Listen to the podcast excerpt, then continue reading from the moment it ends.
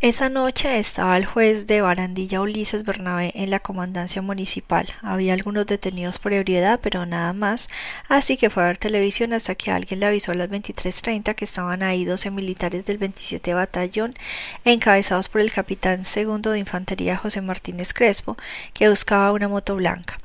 Revisó el lugar y luego se fue. El MP y el encargado de la ministerial estuvieron hasta las 8 de la mañana del día 27. Ulises Bernabé García nunca registró la llegada de estudiantes de Ayotzinapa detenidos porque nunca los llevaron allí.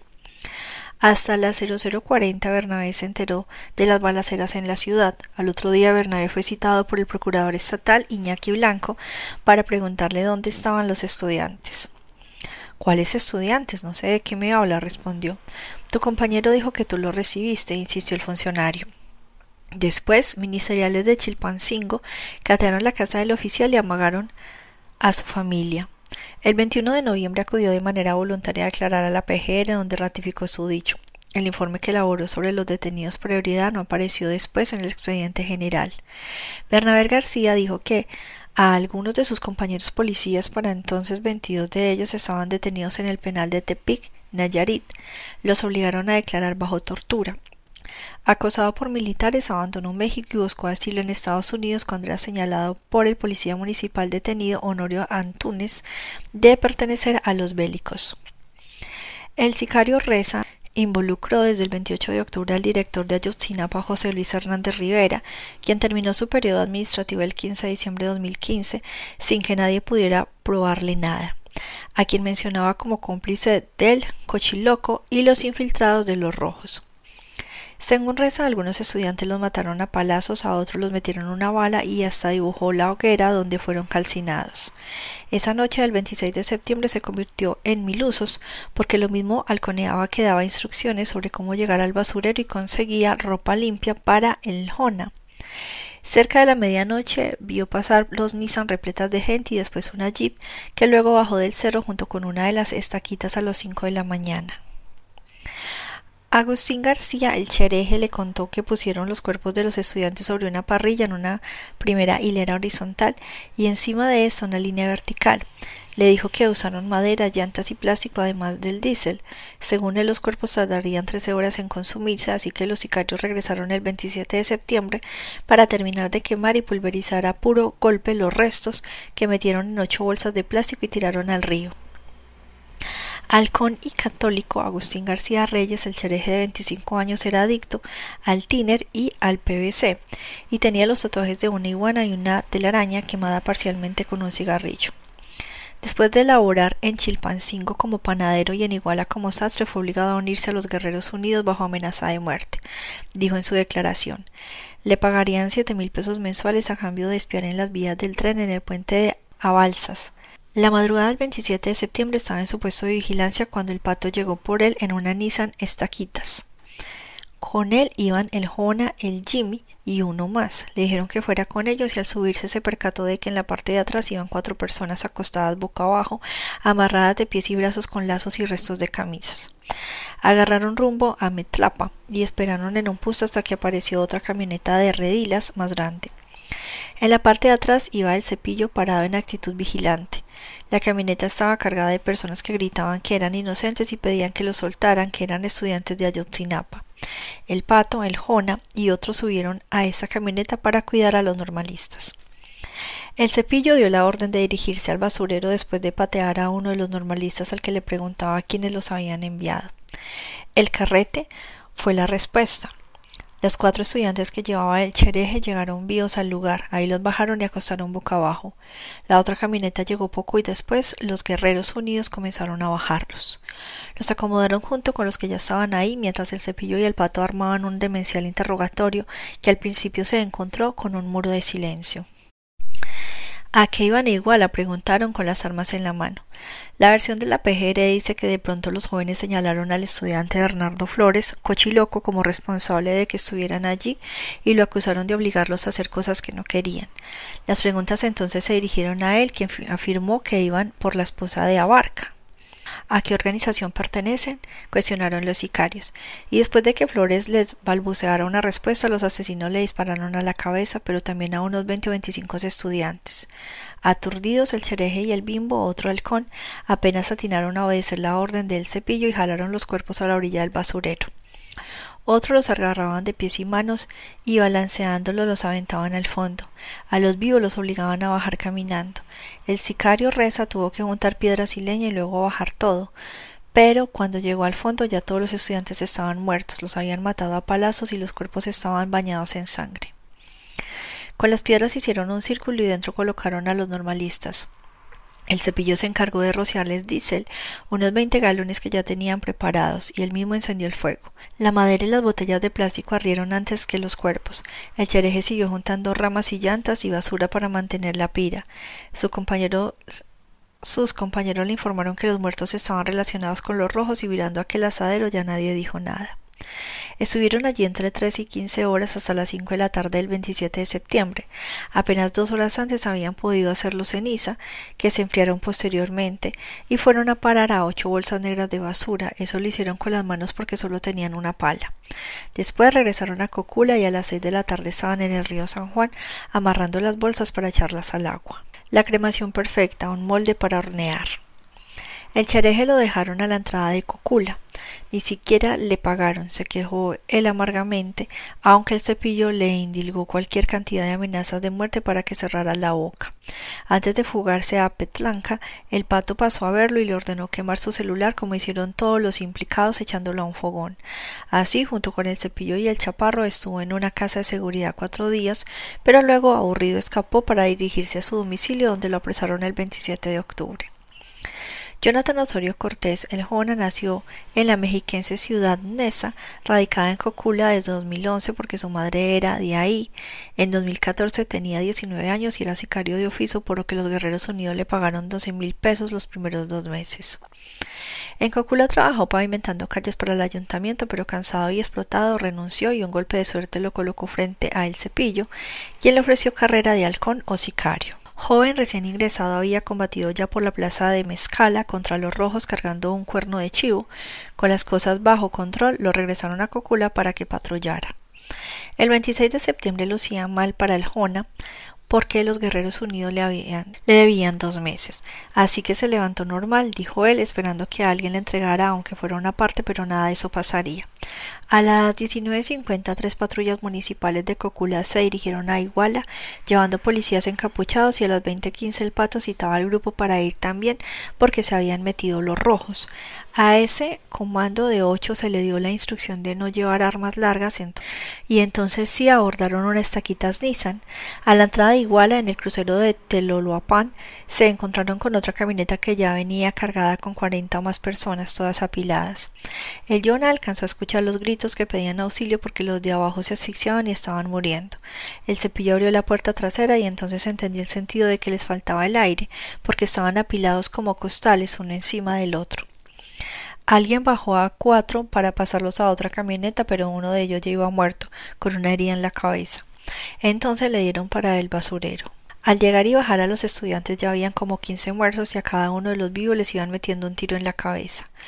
El recuerdo de El Jonah alcanza para identificar dos clases de prisioneros, los estudiantes jóvenes, pelones, de guaraches y paliacate con el cuello o en la bolsa, sin pertenencias, y los otros unos diez que calzaban tenis, usaban pelo normal y guardaban pasamontañas entre sus ropas.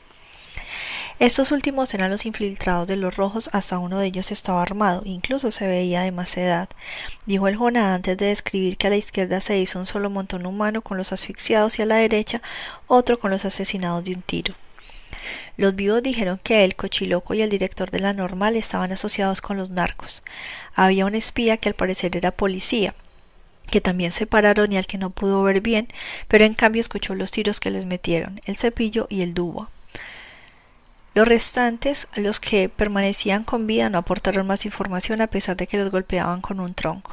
El cepillo exasperado ordenó que terminaran el jale porque él se retiraba para informar a El Gil y mientras él y su equipo se marchaban, el Jona y otros mataban a los estudiantes sobrevivientes a troncazos. Luego armaron la parrilla, pero a las 0.37 del 27 de septiembre no acababan de acomodar los cadáveres, aunque al fin los rociaron de diésel y los prendieron.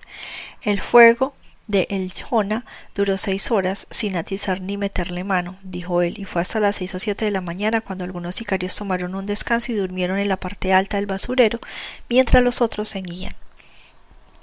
A la una de la tarde el cepillo regresó en una camioneta de carga llevando cartones de cerveza. Luego de ver, ordenó que aviváramos la hoguera para que pudiéramos darnos un baño. Allí decomisó tres celulares de los normalistas y quemó cuatro capuchas antes de irse. Y antes de irse, un camión de limpia municipal fue detenido para que no llegara al basurero, regresado por donde venía.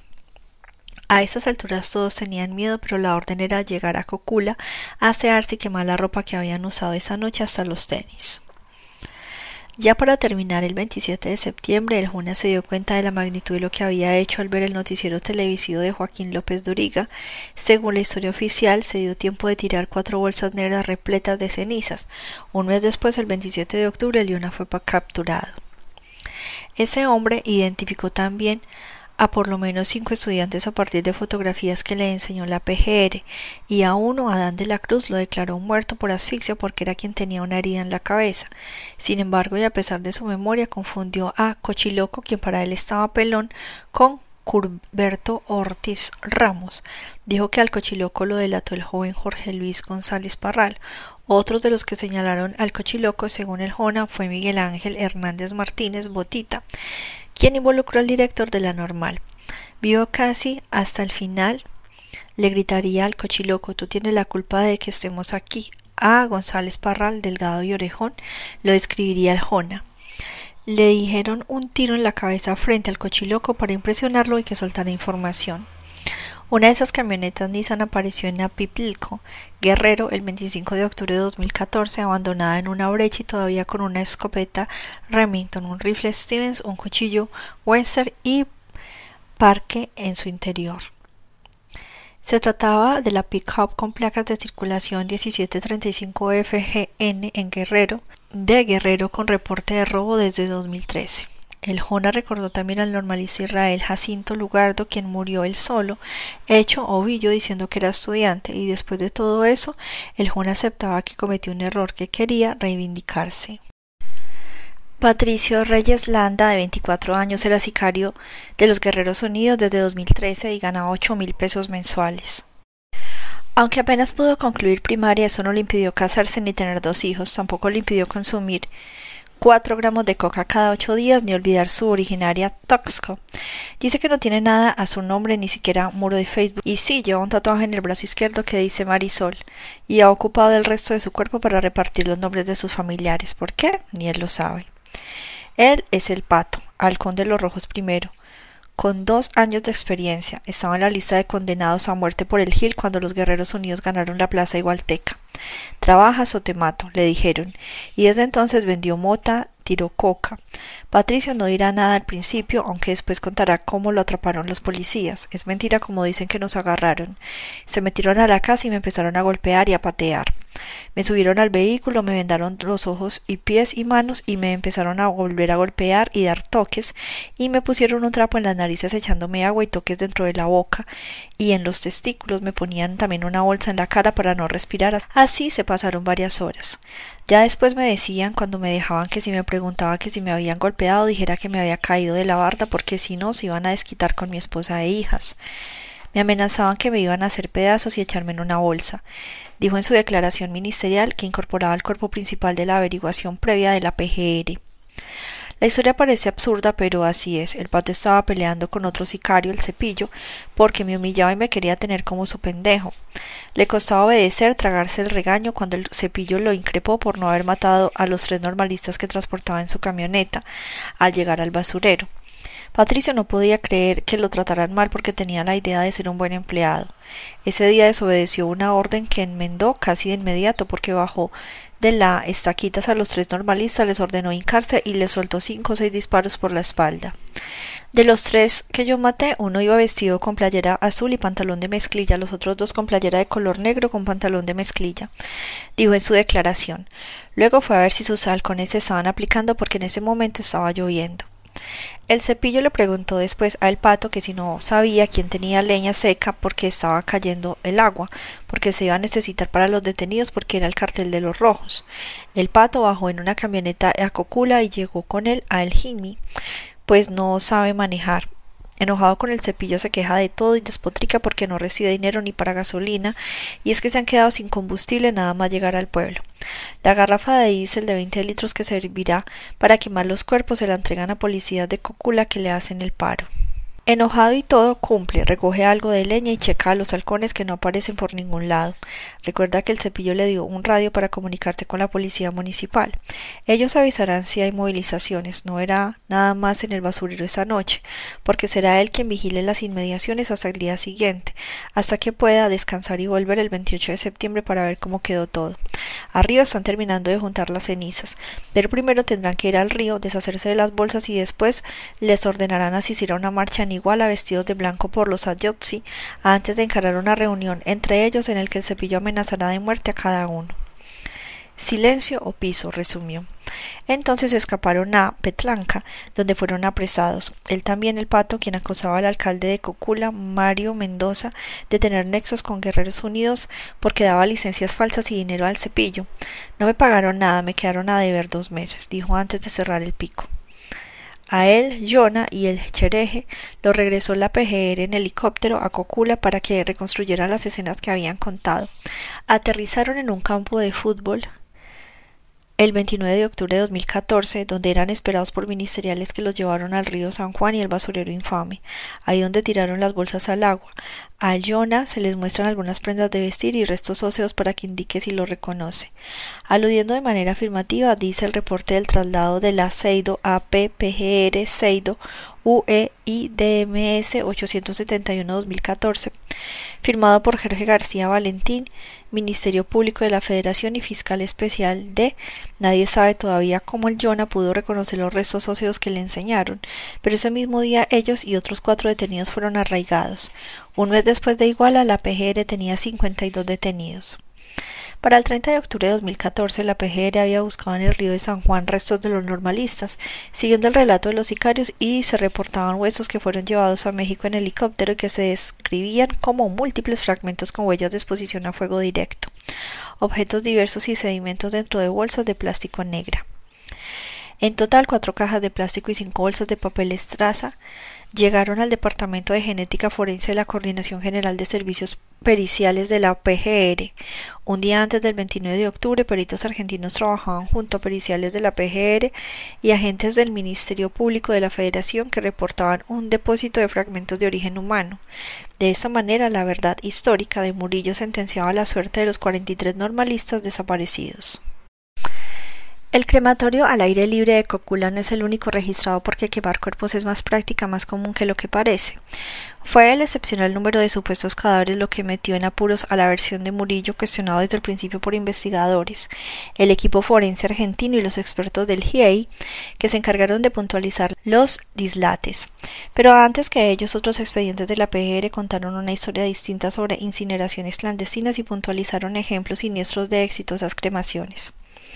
Una de esas piras fue encendida por sicarios del cartel de la familia michoacana en Citacuaro, Michoacán, que en 2009 asesinaron a policías federales Juan Carlos Ruiz Valencia, Pedro Alberto Vázquez Hernández, Luis Ángel León Rodríguez, Bernardo Israel López Sánchez, Israel Ramos Usla, Jaime Humberto Ugalde Villeda y Víctor Hugo Gómez Lorenzo, así como el civil Sergio Santoyo García a quienes emboscaron creyendo que pertenecía a las Zetas cuando se dirigían a Ciudad Hidalgo en una misión para infiltrar el crimen organizado.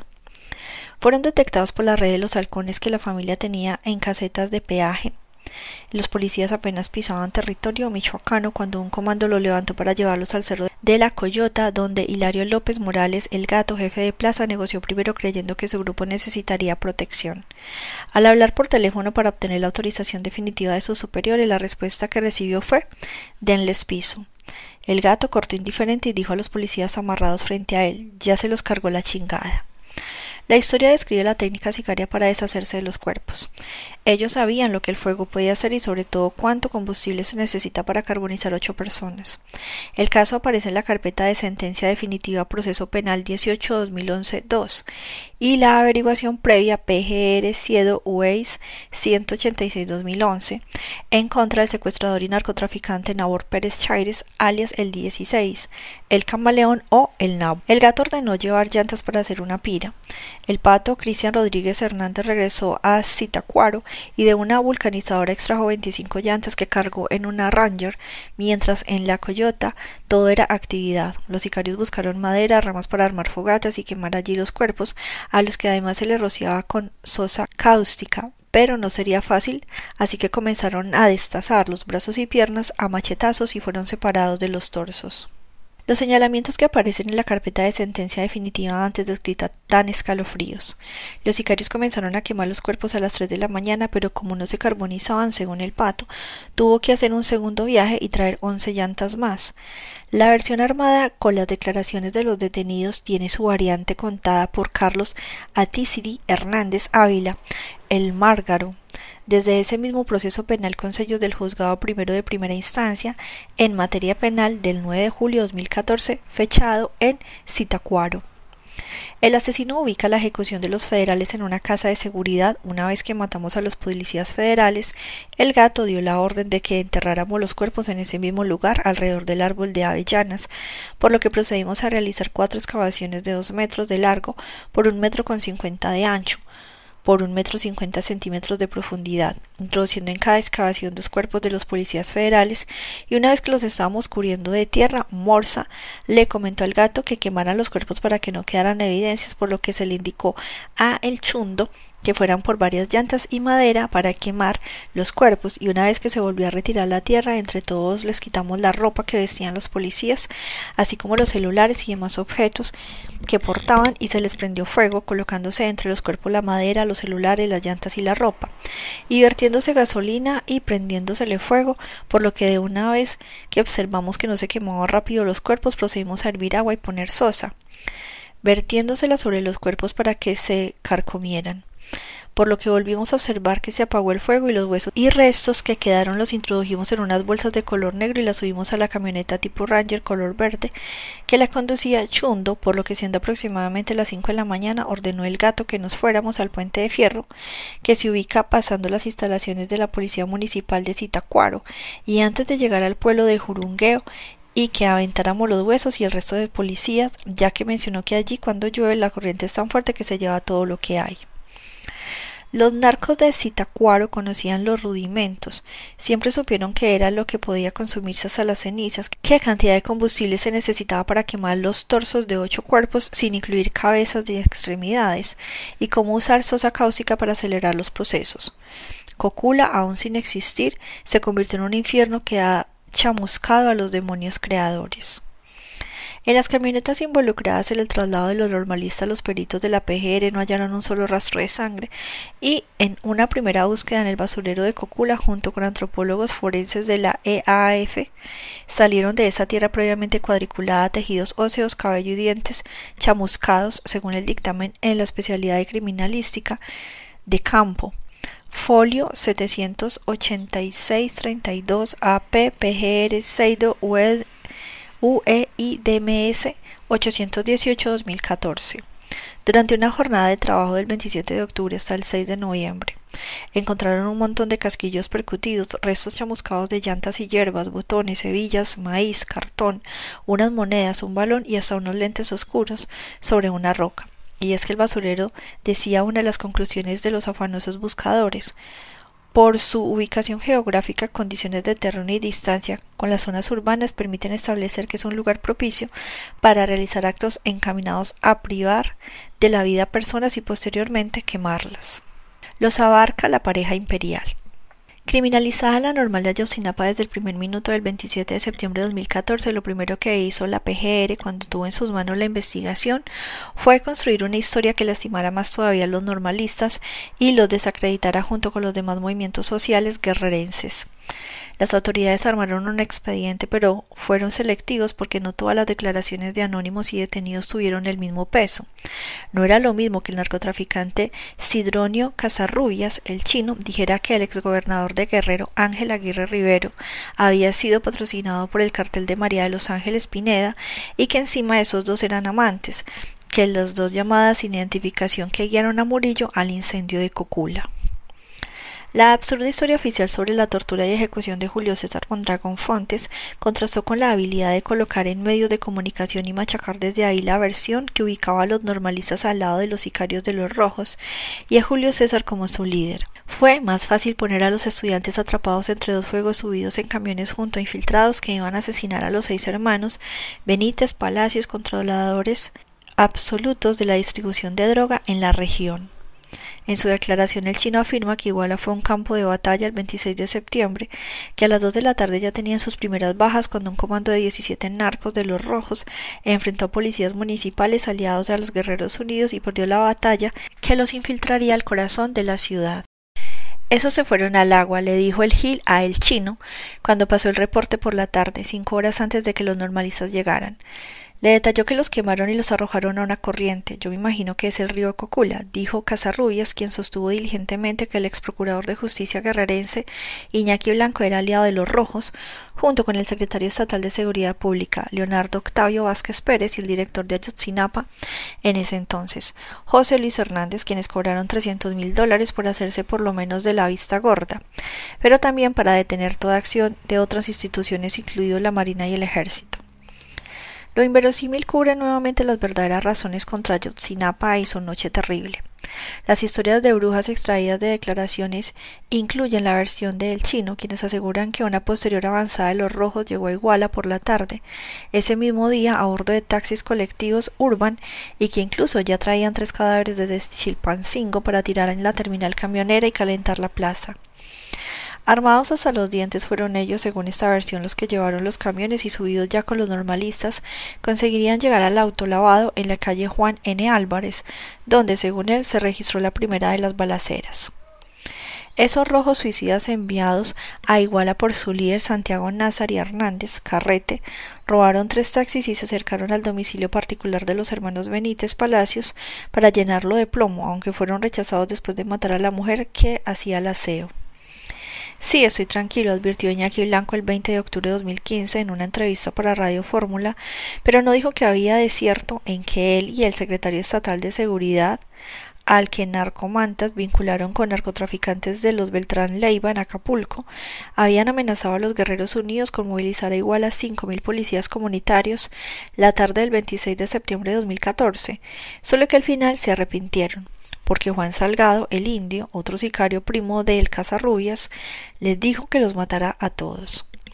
Luego, viendo la magnitud de los hechos, el Gil y Francisco Valladares, subdirector de la policía de Iguala, se pelarían monte arriba por la sierra de Cocula. A Sidronio Casarrubias lo atraparon fácil los federales que no creían su buena suerte cuando se detuvieron frente al restaurante Fogón do Brasil en la carretera México-Toluca a la altura del kilómetro 40 el 15 de octubre de 2014.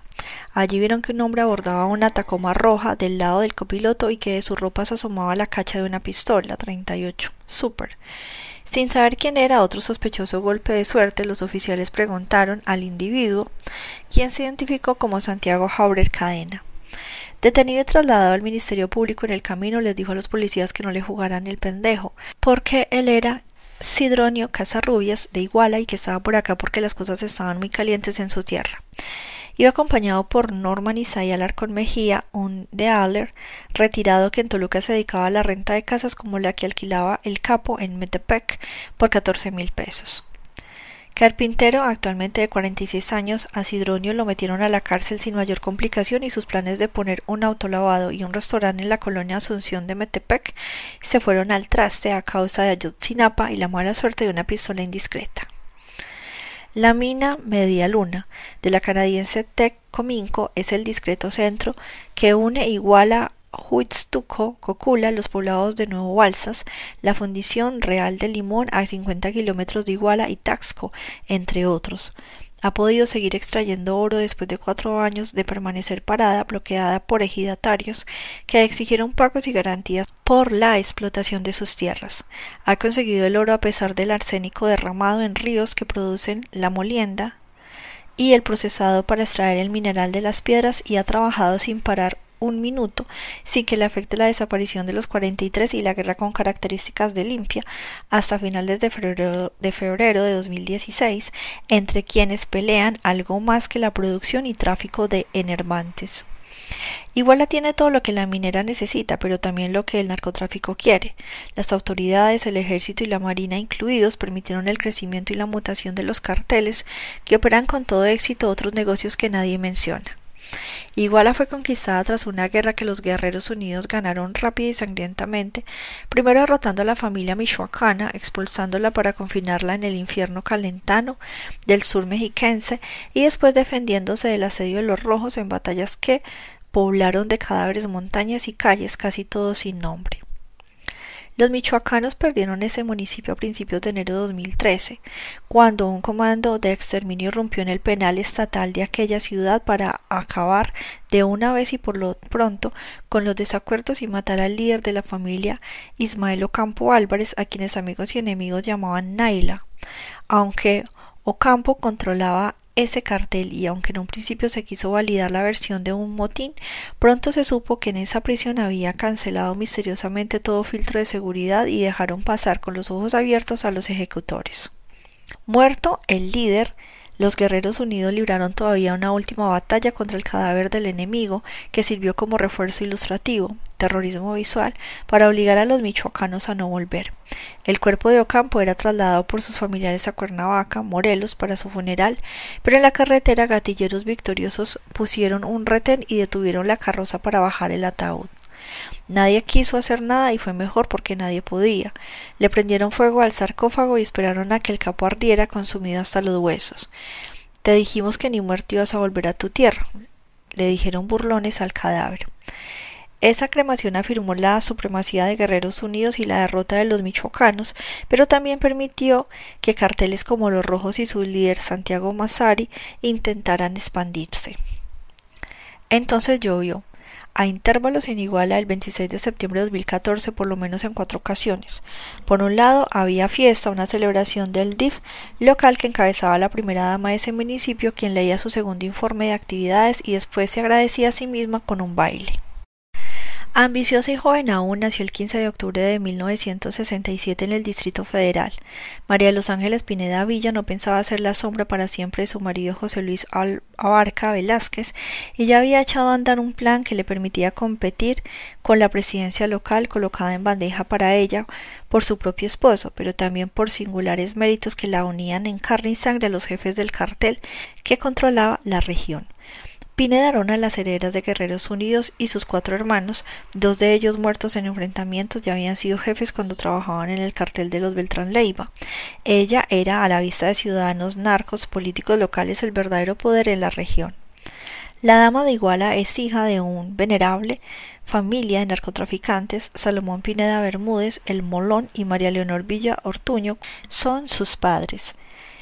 Sus hermanos Julio, Guadalupe, Salomón, Alberto y Mario dividían actividades entre Guerrero y Morelos. Vengar la muerte de uno de sus hermanos, Lupe, secuestrado y muerto en Tierra Blanca, Veracruz. Así inició todo, aunque los Pineda ya tenían experiencia porque habían trabajado para el capo Ismael El Mayo, Zambada García. Aprendieron a sobrevivir peleando al lado de los Beltrán Leiva, que los habían comisionado a Cihuatanejo, donde recibían desembarcos de cocaína colombiana hasta que en mayo de 2009 los padres fueron detenidos demasiado tarde porque ya habían dejado escuela. Después vinieron las traiciones. Separarse de sus jefes les costó sangre y además las vidas de Mario, el MP y José Alberto Pineda Villa, el borrado, quienes antes de enemistarse con los Beltrán se encargaron de eliminar a casi todos los sicarios rivales, sobre todo de la familia michoacana. Con sabiduría animal de puro instinto, los Abarca llegaron al poder transitando también por el comercio del oro, suficiente para construir un imperio o por lo menos servir de fachada para los guerreros unidos, su gran carta de presentación. Todavía bajo el mando de los Beltrán, los Pineda controlaron el narcomenudeo en Morelos y en 2009 vieron la oportunidad de excindirse. Salomón, el hermano de María de los Ángeles, capturado ese año pero sospechosamente libre por errores en la integración de los expedientes, formó su propio grupo junto con los hermanos Casarrubias, desde pedazos que dejaron antiguos sicariatos como el de los pelones. Él y su hermana aceptaron lo que les venía encima, pero lo hicieron bien, si así puede llamarse a matar traficar impunemente. Los líderes eran cinco, ella, Salomón Pineda, Sidronio Casarrubias, Benjamín Mondragón Pereda y Cleotilde Toribio Rentería. El Tilde, quien es Jutepec, Morelos, había fundado el cartel en 2011. Ahora ella está presa, el hermano prófugo. La PGR ofreció por él 3 millones de pesos el 23 de marzo de 2016 y los tres últimos detenidos, pero la violencia no ha parado un segundo. La Pineda entendió el valor de las alianzas y supo que necesitaba poder político para afianzarse. Lo encontró en el perredismo corrompido de Guerrero, que entre otras cosas había permitido que Ángel Eladio Aguirre, un expriista colaborador de los Figueroa, los caciques más poderosos de Guerrero, lo utilizara para ganar la gobernatura encumbrada a quien le conviniera, como a ese matrimonio, por ejemplo, y apuntalar en el poder local a personajes como Lázaro Mazón, alcalde de Iguala de 2002 a 2005, y que ayudó a gestionar con generales del ejército la donación de un terreno a favor de los Abarca, aunque luego lo negaría todo, incluso la cercanía con la pareja. El campo militar 35C entregó sin pestañear ese espacio para anexarlo al centro comercial Galerías Tamarindos, construido en 2008 frente a las instalaciones del cuartel del 27 Batallón de Infantería y adaptarlo como estacionamiento. Algunas versiones advierten que la Sedena aceptó entregar el terreno de 70.000 metros cuadrados, pero no a José Luis Abarca, sino al ayuntamiento de Iguala a condición que se utilizaría para construir vías de acceso y áreas recreativas. En fin, allá se levanta el centro comercial Tamarindos, cuya administración quedó en manos de Giazaret Abarca Pineda. Abarca justificó la inversión en el éxito y las ganancias de otro negocio, venta de sombreros de palma en tianguis locales. Nadie le creyó, pero dejaron que esa mole de concreto tomara forma y destino desde los 57 locales y 720 cajones para estacionamiento que le proyectó las siete salas de cine y la enorme bodega que ahora ocupa una mega comercial mexicana. Los Abarca apostaron siempre por el oro al menudeo y entre José Luis y su hermana Roselia controlaron cada uno once locales en el centro joyero donde el futuro alcalde instalaría su negocio, Aurium, y ya encarrilado en eso hasta presidente sería de ese gremio que vendía locales en esa plaza de 160 mil pesos cada uno. Cirilo Lara Brito, esposo y socio de Roselía, Abarca Velázquez administra aún la escuela privada más grande de Iguala, el Centro de Estudios Benemérito de las Américas que les da ingresos mensuales por 400 mil pesos. Cirilo, angustiado y pesaroso, dijo al aceido después de que vigilaran unos días a su familia y la PGR, los invitará a declarar que José Luis tenía sendas camionetas y una Explorer negra y un arma blanca. De paso, desmenuzaba lo suyo porque, al igual que el exalcalde, a Roselia y a Cirilo, les alcanzaba para una cuenta bancaria de 150 mil pesos, seis casas, siete terrenos, dos Jeeps 2014, su Explorer, tres Urban y unas estaquitas para la escuela. Casi nada para ser el cuñado. Rosalía fue más discreta en su declaración y también la única que habló bien del detenido. Hasta lo hizo de abogada del diablo cuando aseguró que el presidente municipal trabajaba para el progreso porque había pavimentado el centro de la ciudad y realizado 1.700 obras públicas. En esa narcotrama se movía Giraldo López Astudillo, el Gil, todo un personaje en Cocula, porque se sentía también dueño de aquel municipio. La familia de su primera esposa, Elizabeth Arellanes Rojas, es de allá y allá se casaron en 1995. Al principio el matrimonio vendió oro en un puesto callejero para sostenerse cerca del mercado municipal. Eran comerciantes y se ayudaban hasta vendiendo chicles. Después todo cambió. El Gil, así le dijeron siempre, fue a vivir al pueblo viejo porque había encontrado un mejor trabajo que pronto se supo cuál era. Aunque no le fue mal con los dulces, nunca dejó el lado del oro y siempre le fue mejor cuando se decidió por el narcotráfico y los guerreros unidos. Luego se unió al Elvira Román Najera. Después, cuando ella era jefe y salía, siempre lo hacía custodiado por municipales en tres patrullas hasta la calle de Zaragoza para garantizar que llegara a salvo. Capo al fin y al cabo siguió el ejemplo de José Luis Abarca, comenzó a adquirir propiedades, una casa para su esposa en Juan N. Álvarez 11 uno en el centro de la ciudad, otra rentada en la colonia Libertadores, donde se hallaron cartuchos de distintos calibres y tarjetas de crédito, y por fin su propio negocio honesto y deslumbrante, la joyería Itzana, en Galeana 66, también en el centro, aunque de paso compró combis para rentar como colectivos en la ruta Pueblo Viejo Mercado, que le daban para ir pagando su camioneta Murano Verde.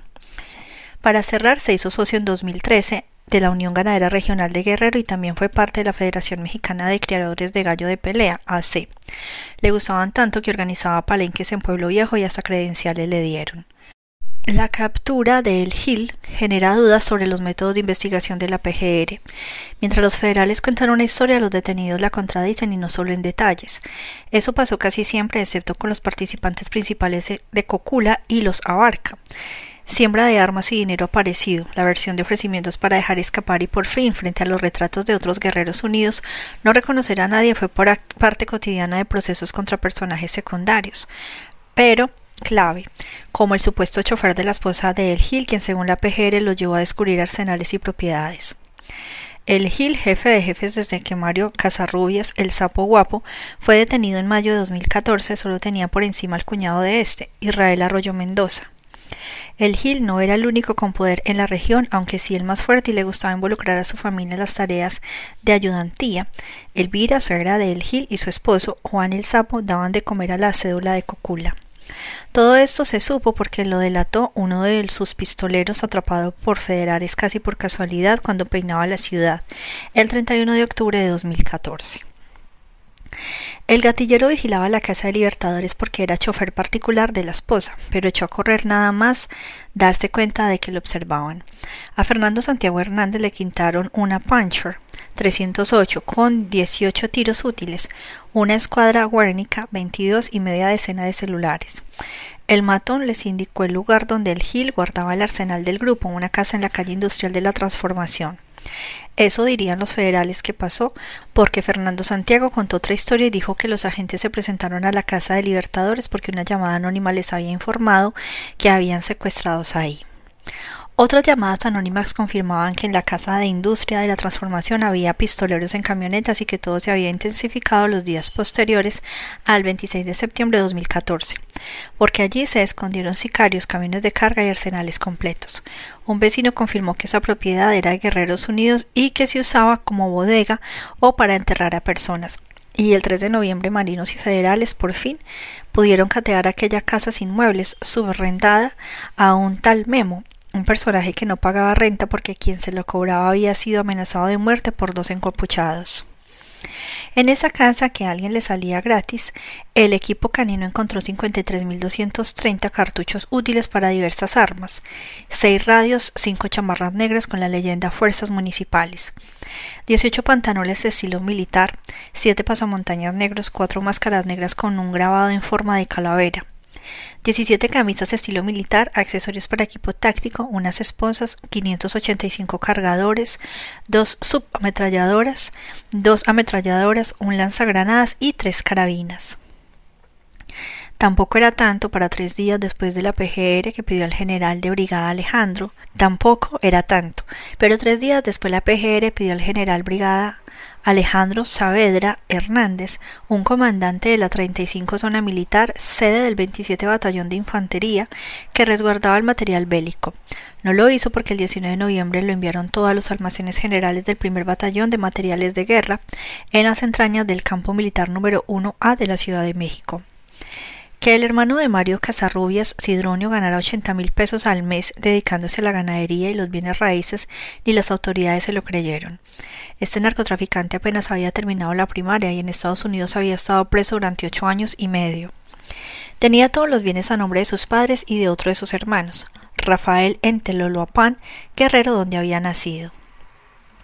De 44 años, el chino, así le decían a Sidronio, cargaba su propia tragedia nacida por el asesinato de otro de sus hermanos, el policía federal Francisco, a quien ejecutaron sus mismos compañeros porque celosos querían evitar el ascenso de un joven con menos mérito que ellos.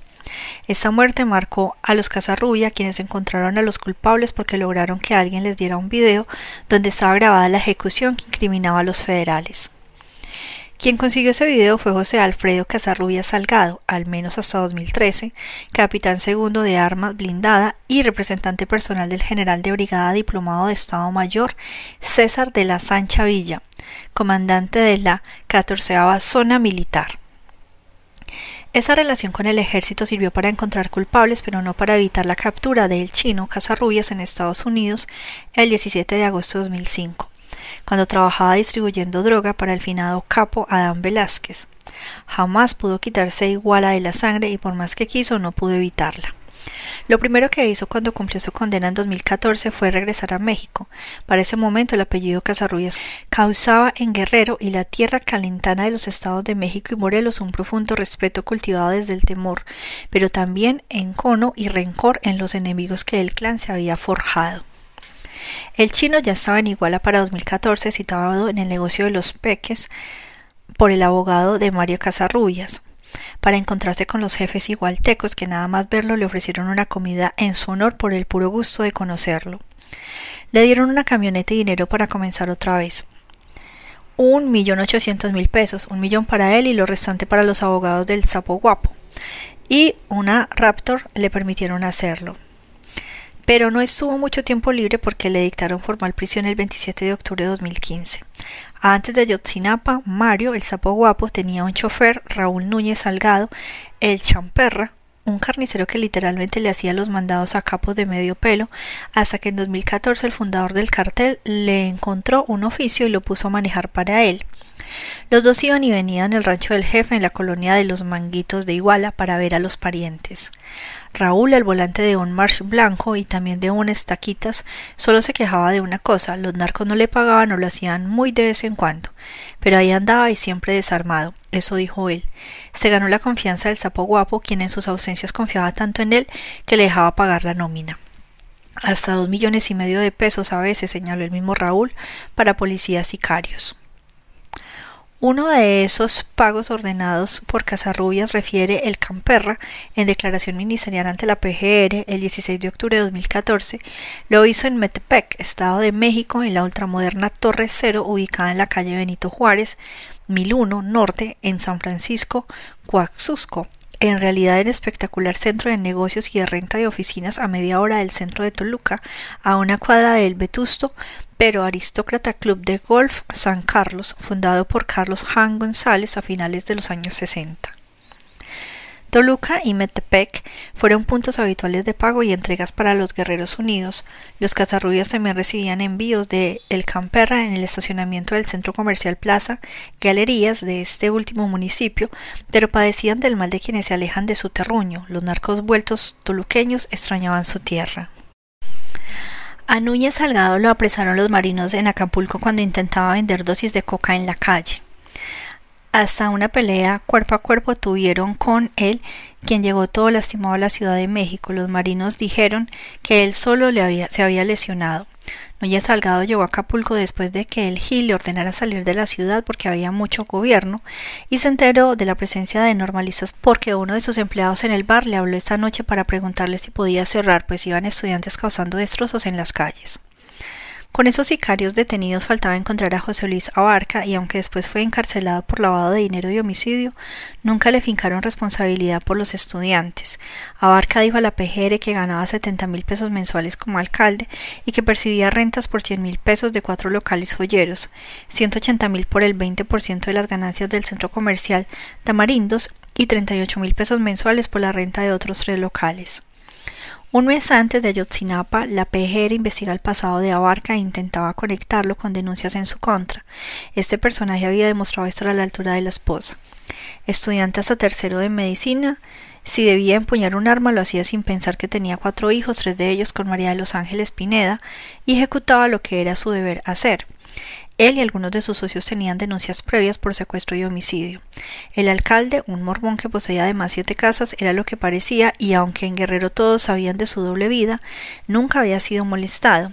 De todas formas, se había echado encima organizaciones sociales que le reclamaban obra pública, fertilizantes y un gobierno justo. Por su cercanía con el poder en Guerrero, las relaciones personales de su esposa María de los Ángeles Pineda con el gobernador Ángel Eladio Aguirre Rivero, la protección de la cúpula nacional del PRD, que en 2012 lo llevó a la alcaldía de Iguala, y una campaña política coordinada por el cartel de Guerreros Unidos, José Luis Abarca sorteó impunemente acusaciones por sus nexos con el crimen organizado, así como por la desaparición forzada y homicidio de tres líderes de la Unión Popular UP en 2013, Arturo Hernández Cardona, Félix Rafael Bandera y Ángel Román Ramírez. Por eso mismo la bonanza económico-financiera de la pareja no se investigó, aunque incluía al menos 90 propiedades, así como la triangulación de recursos de procedencia dudosa, paréntesis narcotráfico, para la compra, entre, otros, de 31 casas y departamentos, 9 empresas y 13 joyerías en Iguala, Acapulco, Cihuatanejo, Chilpancingo y Taxco, además de Morelos, Tlaxcala y el Distrito Federal, aunque en el expediente del caso Iguala se detalla que Abarca tiene 17 propiedades y Pineda Villa 3. En Iguala era un secreto a voces que ella era la responsable de triangular recursos para la compra de propiedades del grupo criminal Guerreros Unidos, que tendrían dos fines casas de seguridad e instalación de narcolaboratorios, mientras él operaba a través de la empresa Grupo Empresarial Abarpin S.A.D.C.B que se dedica a la compraventa de terrenos y a la comercialización de desarrollos comerciales y casas habitación. En mayo de 2012, un grupo de igualtecos advirtió que de ganar José Luis y María de los Ángeles los comicios locales, Iguala se convertiría en una gran bodega de narcotráfico en la que permearía la inseguridad y la delincuencia organizada, la corrupción y el crimen. Ni en el gobierno estatal ni en el PRD quisieron prestar atención en una de las últimas reuniones que la llamada pareja imperial sostuvo con los tres líderes de la UP, el 29 de mayo de 2013, ella dio una muestra de su poder e intentó golpear a Hernández Cardona. La bronca fue detenida allí mismo y los agredidos hicieron responsables de su seguridad a los esposos. Estás loco y pendejo, le dijo José Luis Abarca Hernández Cardona. No te voy a estar cuidando que no te pase nada porque tú tienes muchos problemas. Al otro día la UP bloqueó la autopista del Sol luego de organizar una manifestación que duró hasta las 16.30, cuando los dirigentes se retiraron a igual en la camioneta Honda Pilot de Hernández Cardona. Habían avanzado poco cuando otro vehículo a la altura del crucero de Tuxpan les cerró el paso. Pájense, hijos de su puta madre, se los llevó la chingada. Les gritaron los pistoleros disparando sobre Hernández Cardona e hiriéndolo en un tobillo. Sometidos los condujeron a las soledades en la loma de Zapatero, donde otras siete personas permanecían secuestradas, entre ellas el padre de un sicario de la familia michoacana, que luego sería famoso y que todos conocían como La Burra. Uriel Vences, uno de los negociadores de ese cartel ante mineras guerrerenses. Ahí esperaron hasta que se presentó el jefe de los gatilleros, el alcalde Abarca, quien iba armado con cervezas barrilito y pistola al cinto con el que jugueteaba porque sí. Se acercó a Hernández Cardona y le ofreció una cerveza que éste rechazó diciendo Yo solo veo mezcal con mis amigos. ¿Qué tanto estás chingado con el ahono? Me voy a dar el gusto de matarte, le dijo a Barca mientras le apuntaba la cabeza. Nadie pensó que podría hacerlo, pero el alcalde de pronto jaló el gatillo. Los ojos de Hernández ni siquiera alcanzaron a cerrarse y cayó muerto. Cerca de una fosa ya excavada, otro sicario terminó por arrojarlo. No, va a llover, opinó Felipe Flores Velázquez, director de la policía de Iguala, quien también estaba ahí. Primo de Abarca le dijo sordido que le metiera otro putazo para que se lo llevara la chingada. El alcalde se paró en la orilla y disparó por segunda ocasión. Los dos balazos perforaron el cráneo del líder social. Otro de los presentes, Rafael Valderas Roldán, muerto de miedo, quiso echar a correr, pero no pudo superar a diez captores quienes se le echaron encima y lo golpearon hasta matarlo. Eso les pasa por reclamarme en público, les dijo José Luis Abarca a los cautivos quienes habrían de enterrar a sus amigos. Horas de zozobra esperaban a los de la UP hasta el 2 de junio los cambiaron de sitio. Los obligaron a desenterrar los cuerpos, echarlos en una camioneta y viajar sobre ellos rumbo a Chilpancingo oliendo su putrefacción. En un tramo de la carretera federal los bajaron y los hincaron porque allí los ajusticiarían. Fue entonces cuando un imprevisto se atravesó en ese paredón sin muro y en que Ángel Román Ramírez intentó escaparse, lo que propició una persecución y el consiguiente descuido de los condenados a muerte, que viendo la oportunidad echaron a correr. A Román alcanzaron a matarlo, pero los otros como pudieron encontraron la forma de volver a Iguala y contactar a sus familiares, a quienes contaron lo ocurrido. Para ese momento ya había denuncias por las desapariciones, pero el alcalde Abarca a nadie le tocó un pelo, ni siquiera cuando encontraron dos cuerpos, el 3 de junio, el de Hernández Cardona y el de Valdera Rondán, y allí mismo un casquillo percutido, 38, súper junto a un mensaje que decía eso me pasó por chaquetero. Vengan a recoger su basura ATT, la garra de Jero, Leonor Nava, Los Rojos. Uno de los que se atrevió a denunciar fue Nicolás Mendoza Villa, quien sabía que eso podría costarle algo más que la vida.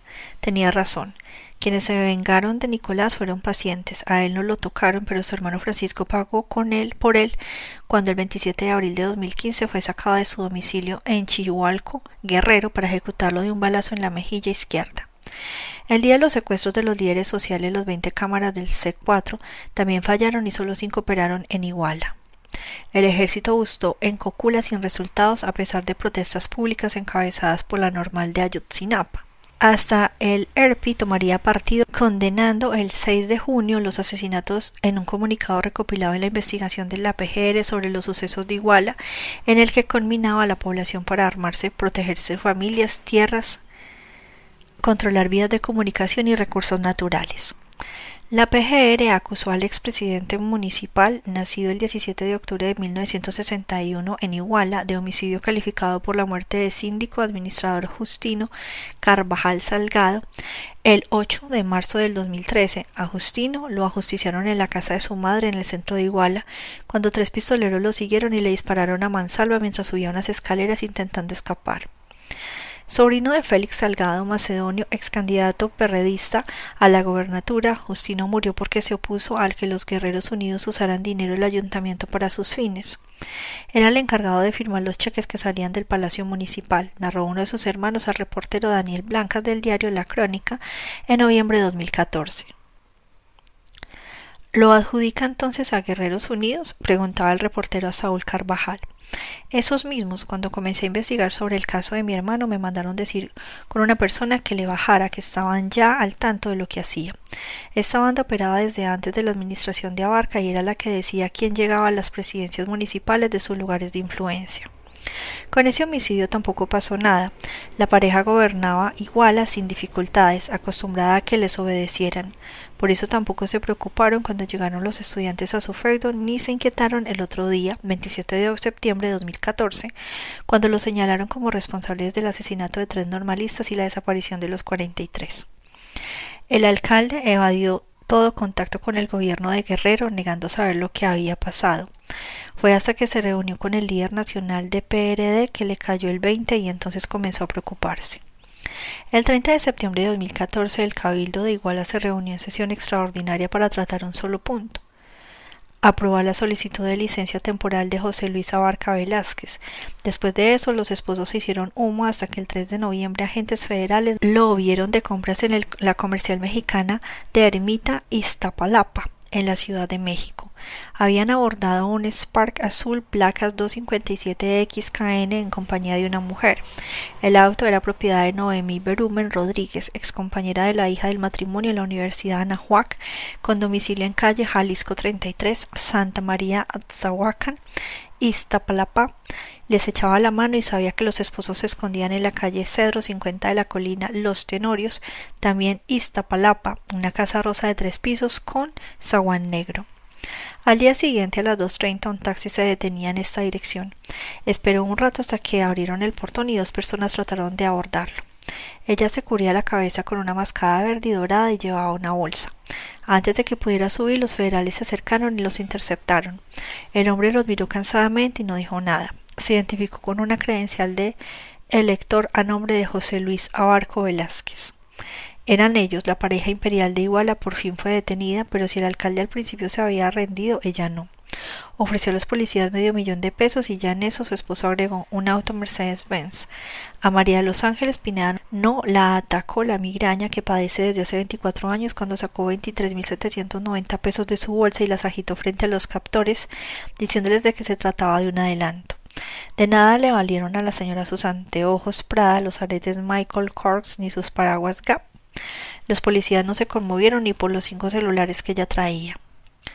Presentando el aceido, Jabarca reveló una colección de males, ansiedad, toma ribotril desde hace tres décadas y su gastritis ha empeorado.